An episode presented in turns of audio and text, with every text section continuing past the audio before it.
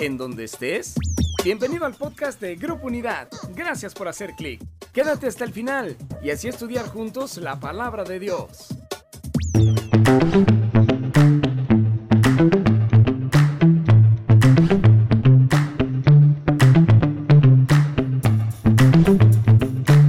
Hi, everybody. Just want to send a huge congrats to Grupo Unidad for your 40 years of ministry in Tijuana.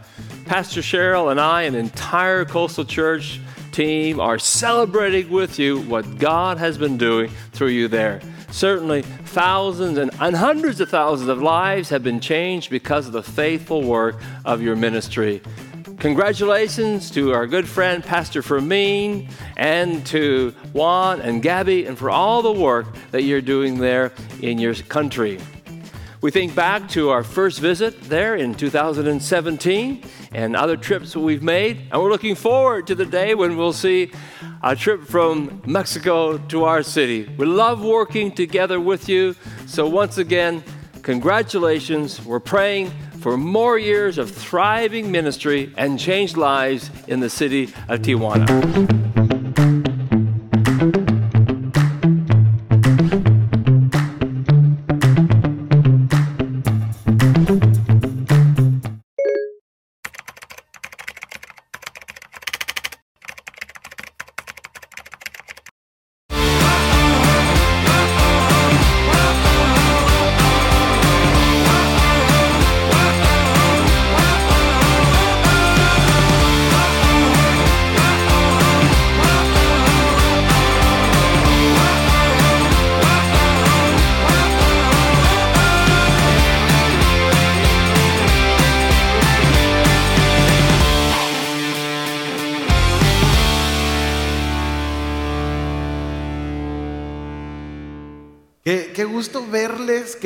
También conectar con la gente que está en, en internet, que está en su hogar, no sé dónde nos está viendo, pero tenemos nuestra congregación aquí. Es, está padre predicar cuando hay gente también aquí. ¿Por qué no damos un aplauso al Señor por lo bueno que es, por su misericordia?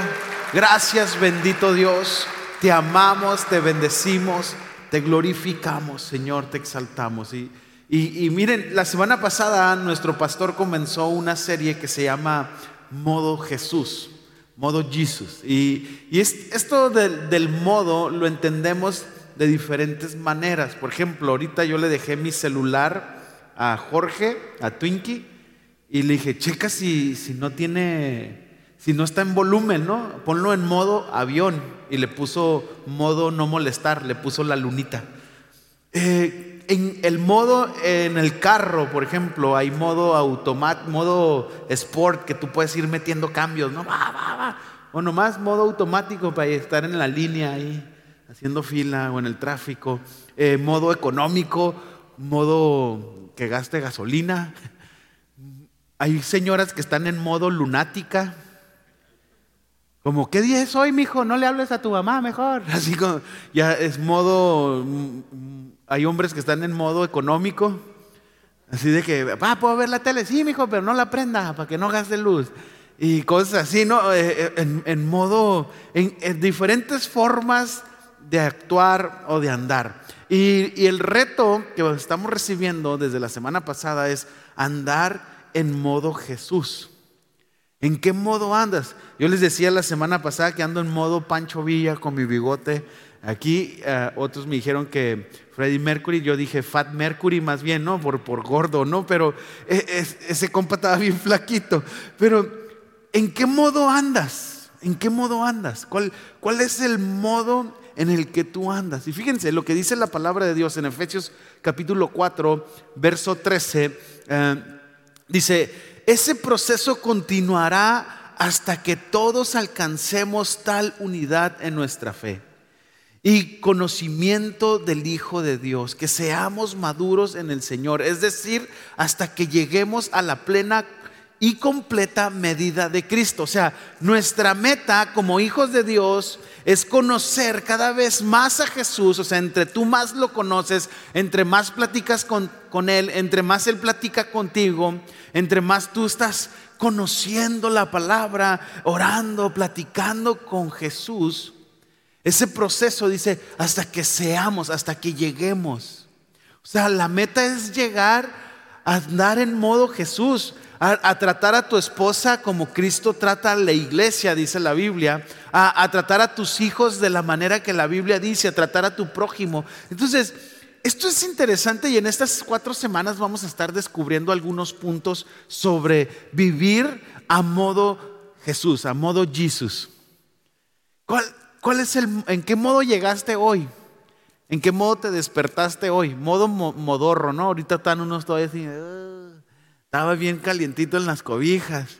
Eh, entonces, esto es importante. Ahora, la cita eh, central, algunas de las citas centrales durante esta serie, eh, una de ellas es Miqueas capítulo 6, verso 8. En la nueva traducción viviente dice, no, oh pueblo, el Señor te ha dicho lo que es bueno y lo que Él exige de ti.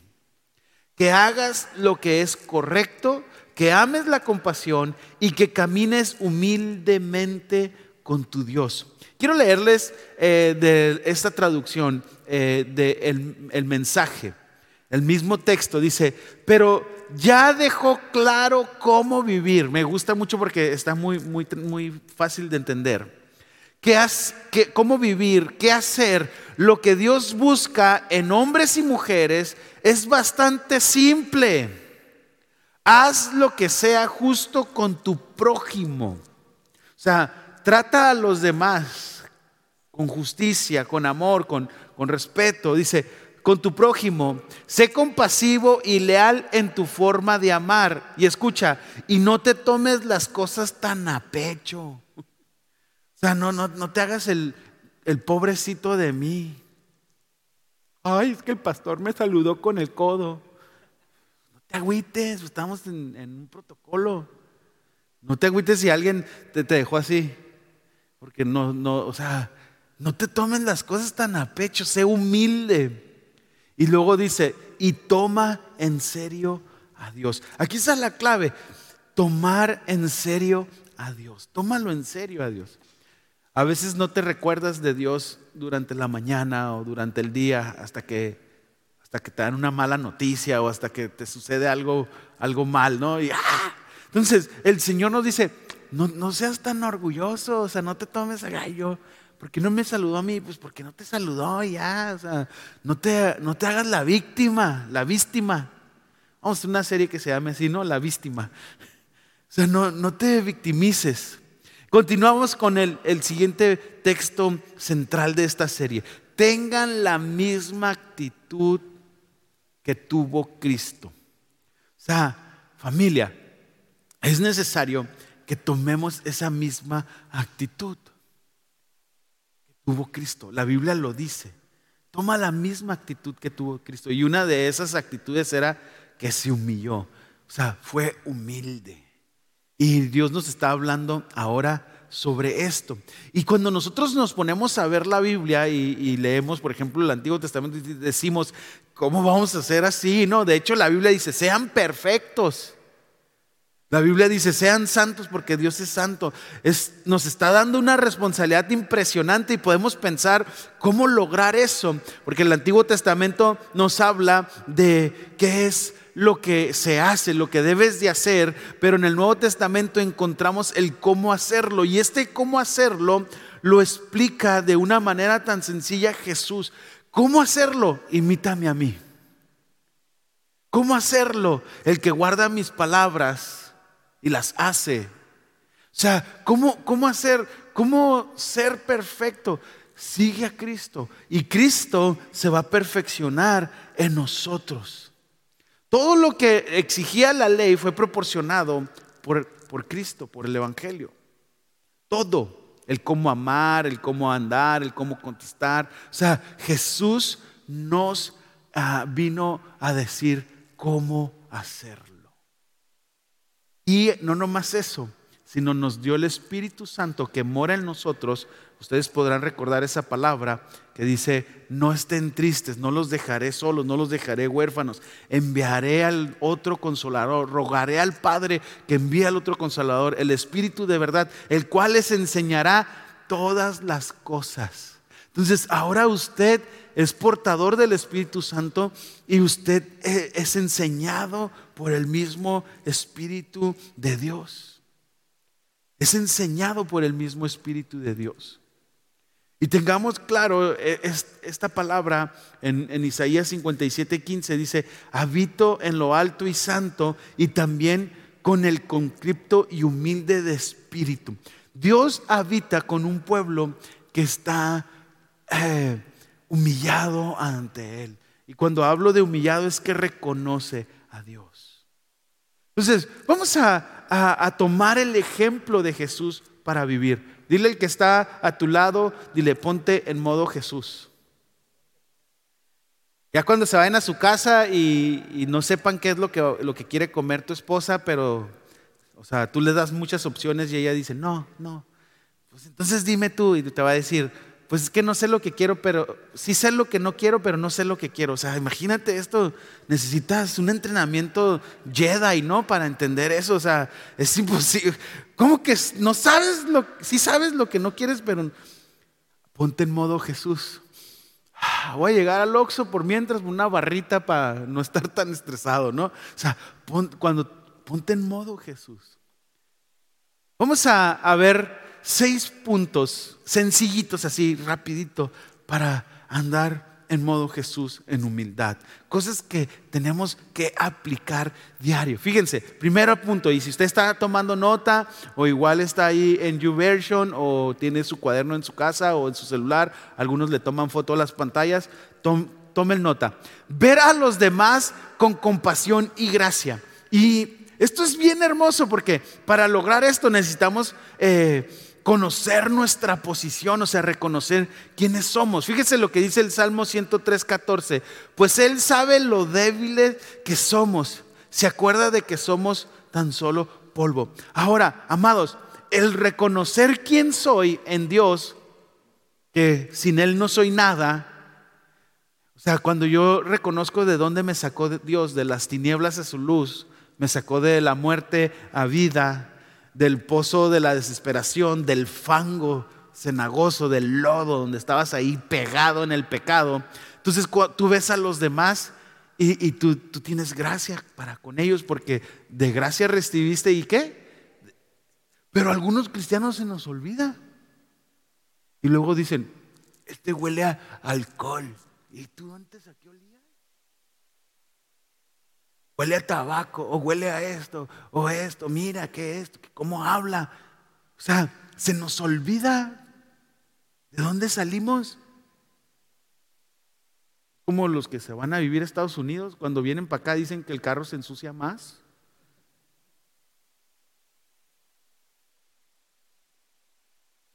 La tenía aquí guardada en mi corazón. A lo mejor sí es cierto, pero se te olvida que, que creciste ahí en el Murúa con un baño de pozo. Se les, se les, se les olvida y ven a los demás. ¿Cómo se dice español? Martillo. Cálmate. o sea, Dios quiere que nosotros entendamos cuál es nuestra posición. De hecho, aquí nos recuerda este salmo que somos polvo y ceniza. El, mismo Padre de la fe en Romanos capítulo 14 dice esto mismo, Él reconoce polvo y ceniza. Génesis eh, capítulo 18, 27 dice, me he atrevido a hablar al Señor, yo que soy polvo y cenizas. Y esto es muy significativo porque el polvo y la ceniza era lo único que se tiraba en los sacrificios ante Dios. Eso era barrido porque la grosura de la carne, de la grasa, del, borreguito o la oveja que se presentaba en sacrificio era consumida, pero lo que se barría era el polvo y la ceniza. Él entendía su posición. ¿Quién soy yo? O sea, por eso yo a veces les digo, ¿es tan demasiado soberbio decir que Dios me ama? o que Dios inclina su oído para escucharme. ¿Quién soy yo para que el creador del universo, el rey de reyes, el gran yo soy, tenga atención de mí? Y todavía a veces nos hacemos las víctimas, porque a mí Dios, porque no somos nada. Somos polvo y ceniza. Cuando tú reconoces tu condición, entonces tú puedes tratar a los demás. Puedes tratar a los demás como Jesús nos trató. Se despojó de sí mismo. ¿Vamos bien hasta aquí? Entonces, qué interesante es este, este punto porque debemos nosotros, para que haya humildad, tratar a la gente con compasión, con amor. Punto número dos. Vamos a ver aquí, dice, piensa en las cosas buenas. Cuando hay, cuando hay falta de humildad, ahorita voy a explicar ese punto, cuando hay arrogancia en nosotros, pensamos que siempre nos debe de ir bien. De hecho, ese el pobrecito de mí realmente no es una cuestión humilde, es una cuestión que viene del ego, porque él dice, ¿por qué a mí y por qué no? ¿Por qué se me ponchó la llanta? ¿Cuántos se les ha ponchado la llanta? Si a ti te, ha ponchado la llanta, ponle, a mí se me ponchó la llanta ahí en internet.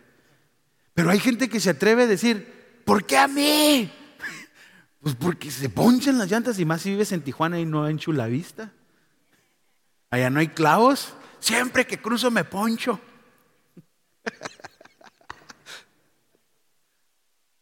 Fíjense lo que dice Filipenses 4:8. Y ahora, amados hermanos, una cosa más para terminar.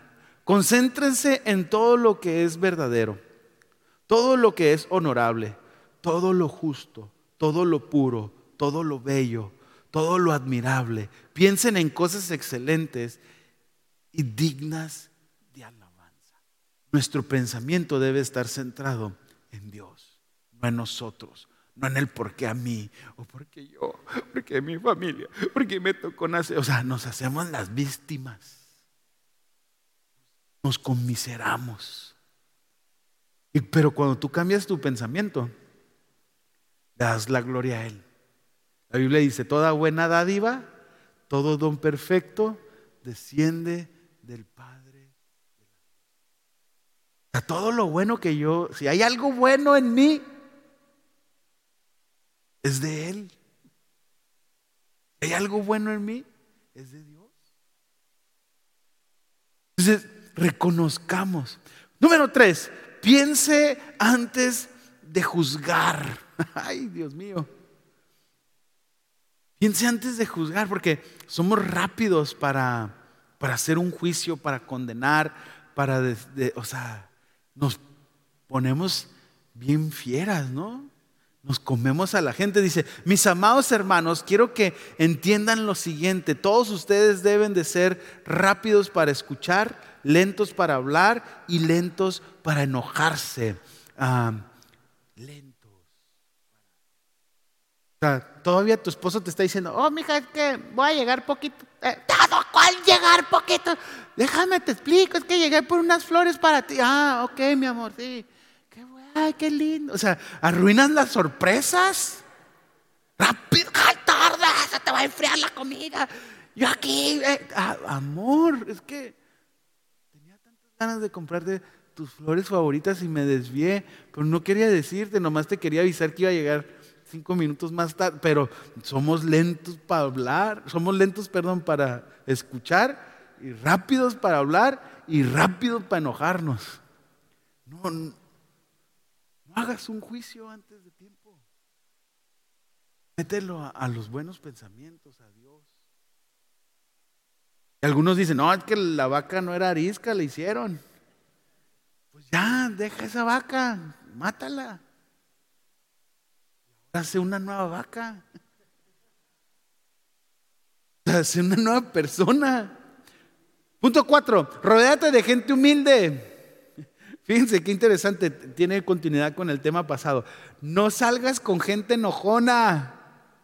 No hagas compañía de los exaltados. En inglés dice de los eh, cabeza caliente, o sea, los que están en los mecha corta, los que andan, ¡ah! se les atraviesa alguien y...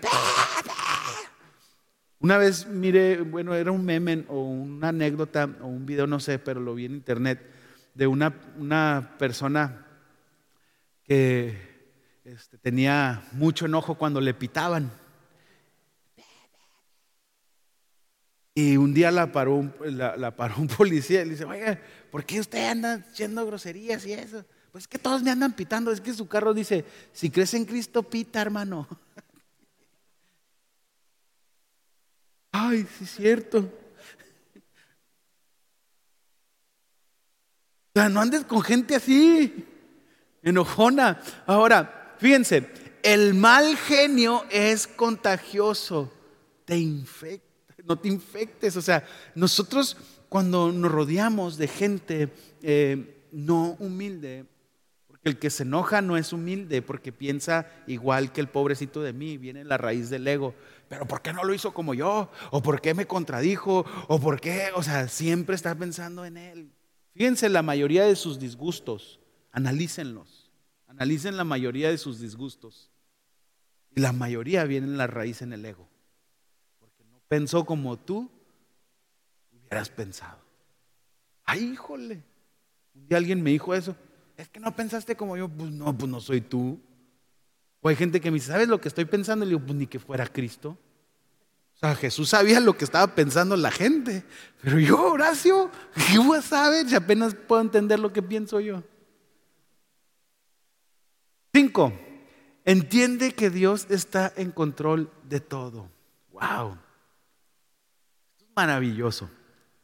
Dios tiene el control de todo, pero nuestro ego a veces se lo quiere quitar y quiere controlar a todos. O la circunstancia, o la pandemia, y quiere controlar a todos. Pero no. Hay cosas que dependen de mí. Hay cosas que dependen de mi prójimo. Si Juan toma una decisión, a lo mejor yo digo, yo hubiera, hecho diferente, pero lo hizo. Mi esposa toma una decisión, a lo mejor yo lo hubiera hecho de otra manera, pero ella la decidió, no me corresponde. A veces veo y digo, híjole, se, va a dar un golpe mi hija. Andaba en su patina ayer con unas botas de esas de pantuflas.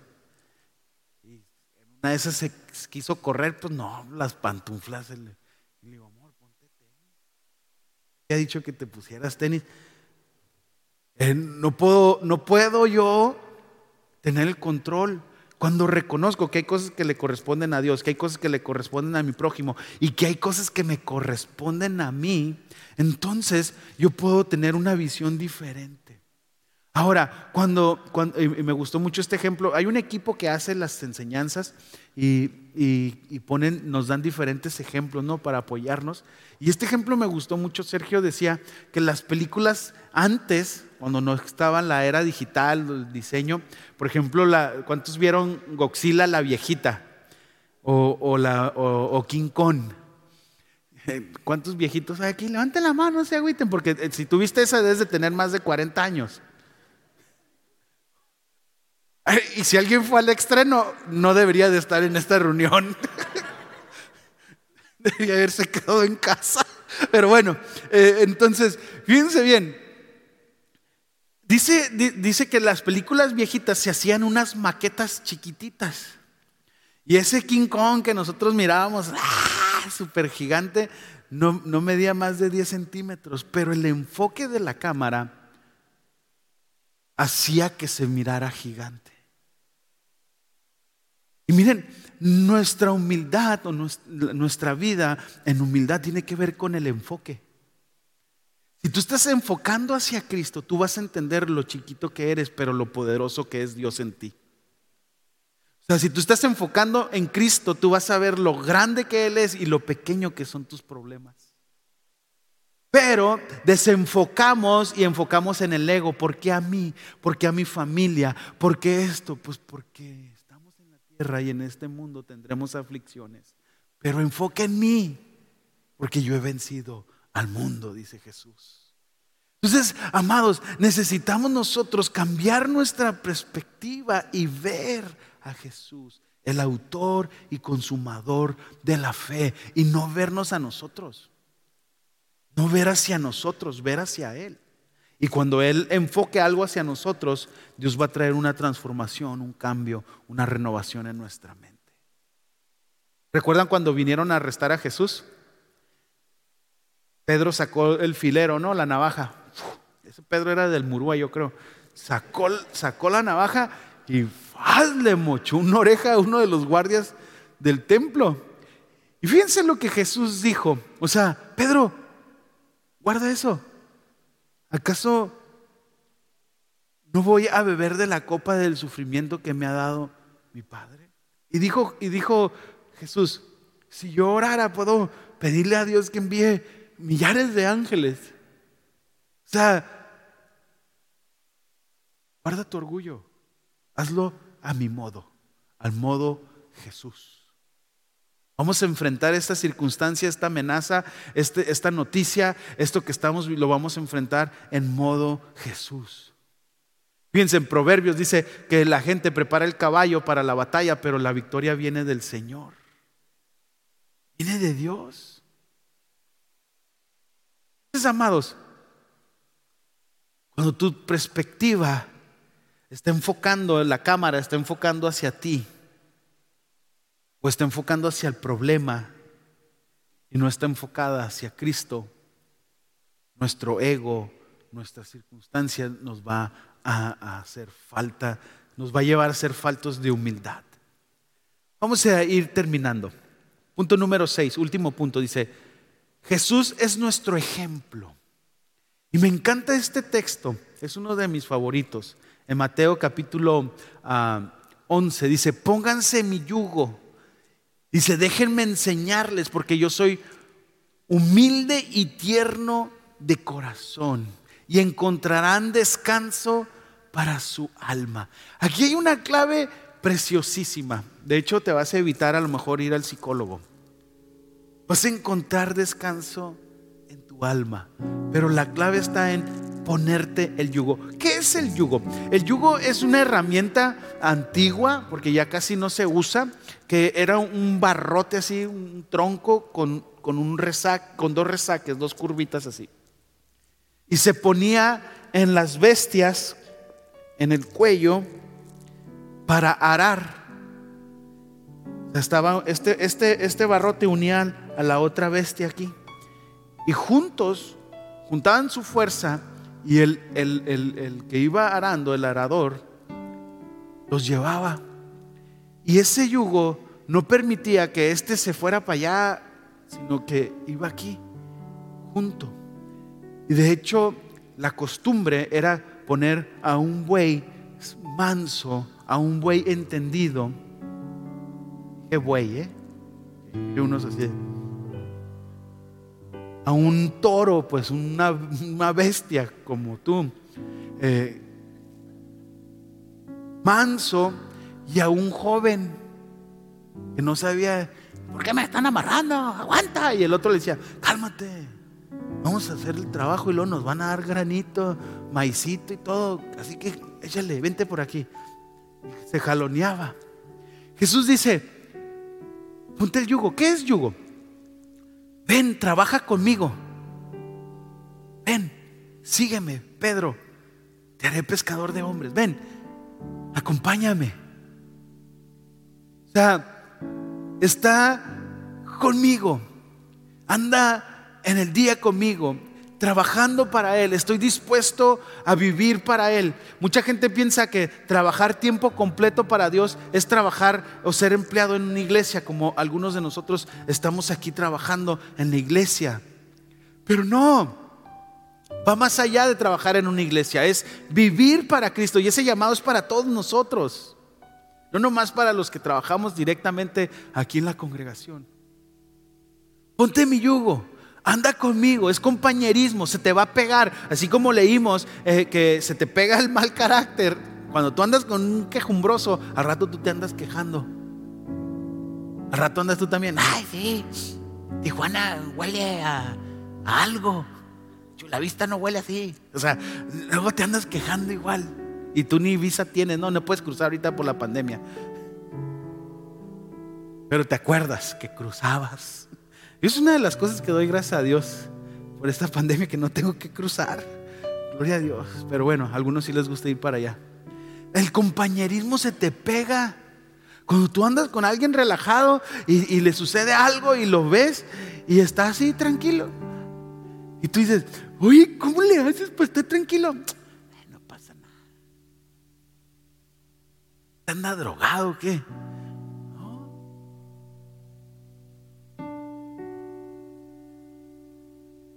Se te pega. Si tú andas con Cristo, se te pega. Fíjate, de Hechos capítulo 4, eh, perdón, 13. Dice algo bien hermoso, dice, estoy leyendo palabra de Dios para todo, la traducción esta, dice, Pedro y Juan eran hombres sencillos y sin educación, así como yo. Dice, y las autoridades se asombraron cuando vieron que ellos no tenían miedo a hablar. Entonces se dieron cuenta que Pedro y Juan habían estado con quién? Se te nota, compa, cuando andas con Jesús. Y tú andas todo mal, malhumorado y reaccionas y ah, avientas cosas. Y, ¿con quién se está juntando este? Cuando tú estás y pasan cosas bien difíciles, dices, ando en mí, soy meramente humilde para reconocer de que Él está en control. Pero como somos bien arrogantes, le quitamos el control a Dios y andamos todos descontrolados. Aprender de Él, ponerte el yugo tiene que ver con aprender de Él. Y es interesante porque en, esta parte Jesús dice, en la, otra, en la otra traducción dice, imíteme a mí. La semana pasada lo vimos en la cuestión del servicio, cuando él después de la cena tomó una toalla, tomó un jarrito de agua, le lavó los pies y dice, maestro. Y él dijo, si yo el maestro le he lavado los pies, quiero que hagan esto entre ustedes también. Quiero que sean como yo. Aquí Jesús dice, imíteme a mí. Aprendan de mí que soy manso, fuerza controlada. Tengo el poder para hacer berrinche, para golpear, para decir, incluso cuando, cuando alguien lo cachamos en la movida, tú tienes el poder para destrozarlo, pero como eres manso y actúas en gracia y misericordia, porque verdad que Dios, verdad que Dios sabe tu peor pecado, tu peor vergüenza, y verdad que Dios es el único que te puede condenar, pero Él fue manso envió a su Hijo para no condenarte. Porque lo que, lo que, él, lo que la ley decía es que te matara, que te destruyera, o sea, que te hiciera pedazos. Pero dijo, se lo voy a hacer a mi Hijo, para seguir siendo justo, pero también para seguir siendo amor y gracia y misericordia. Este castigo que usted y yo merecíamos, se lo hizo a su Hijo lo llevó Cristo. Entonces, manso es tener fuerza controlada, aunque sé lo que hiciste. Voy a hacer lo que Jesús hizo conmigo. Y humilde. Aprendan de mí que soy manso y humilde. Para entrar en el reino de Dios necesitas ser humilde. Fíjense, me encantan las bienaventuranzas. mi esposa dice, siempre dices, es mi pasaje favorito. Pues tengo muchos. La neta. O sea, es como cuando tú vas a un restaurante y tienes varios platillos que te gustan de ese mismo restaurante. Dices, ah, este ahí me gusta el menudo, pero también el club sándwich. Dios mío, ah, está haciendo frito, voy a comer menudo. Y grande, con pata. Anto. Fíjense lo que dice Mateo 5:3. Dios bendice a los que son pobres en espíritu y se dan cuenta de la necesidad que tienen de Él, porque el reino del cielo les pertenece. Ser pobre en espíritu es reconocer que lo necesito a Él. No necesito otra cosa, te necesito a ti, Dios. Dice, y el reino de los cielos les pertenece. También podemos encontrar que cuando le presentaban los niños, ¿se acuerdan? Y le reprendían los discípulos. Dejen que ellos vengan. Uno de ustedes no, no recibe el reino de Dios como un niño, no será parte de él. Eres humilde, si no te haces pequeño, si no, si no dejas de depender, los niños dependen de los papás. Si, si no dejas de depender de mí, como los niños dependen de papá y mamá, ah, necesitamos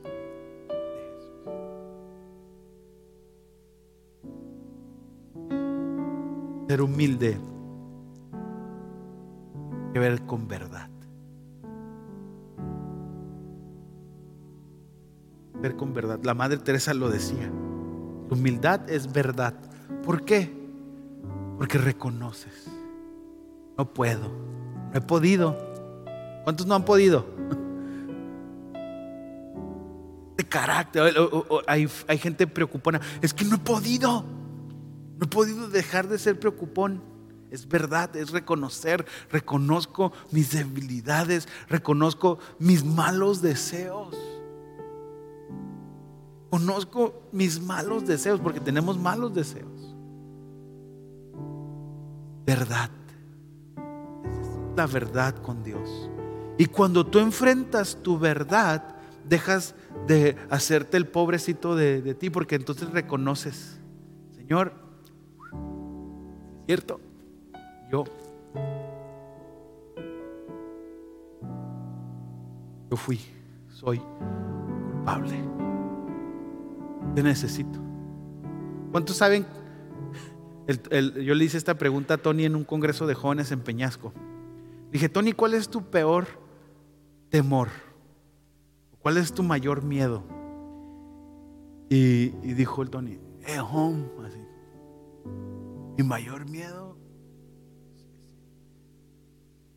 mi mayor miedo es alejarme de Cristo.